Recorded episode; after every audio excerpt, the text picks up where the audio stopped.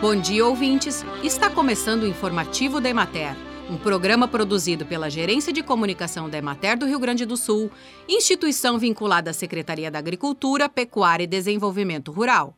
A apresentação é de Karine Macieri e na técnica José Cabral.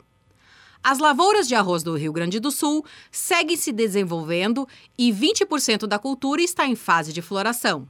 Na regional administrativa da Emater de Bagé, as lavouras da fronteira oeste apresentam boas condições e expectativa favorável de produtividade, proporcionadas pelo quadro climático seco e ensolarado. Contudo, a preocupação com a ocorrência de temperaturas muito altas, acima de 40 graus, que podem causar esterilidade de flores e prejudicar a produtividade. Na campanha, o período foi de alta disponibilidade de radiação solar.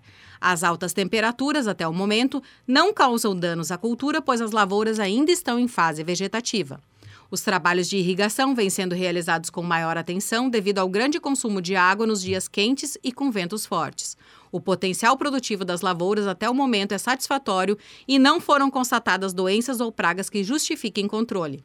Na região de Pelotas, a cultura é bastante beneficiada pelo clima quente e seco, contribuindo para a boa sanidade e o desenvolvimento das plantas.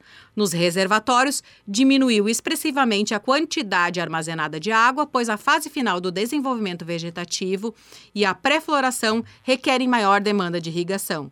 Produtores continuam a aplicação de adubação nitrogenada e a irrigação. As plantas apresentam bom desenvolvimento e não foram relatados problemas fitossanitários. Algumas lavouras mais precoces entraram logo na fase de emborrachamento.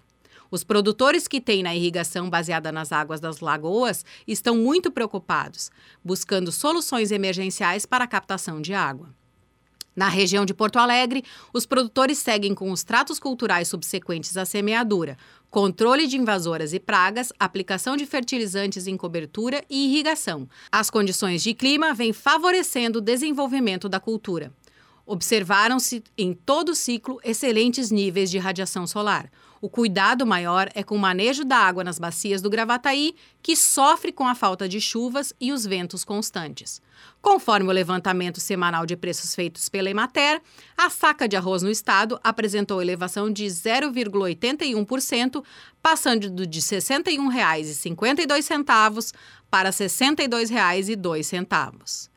Bem, por hoje é isso, nós vamos ficando por aqui, mas amanhã tem mais informativo da Emater. Um bom dia a todos que nos acompanharam e até lá!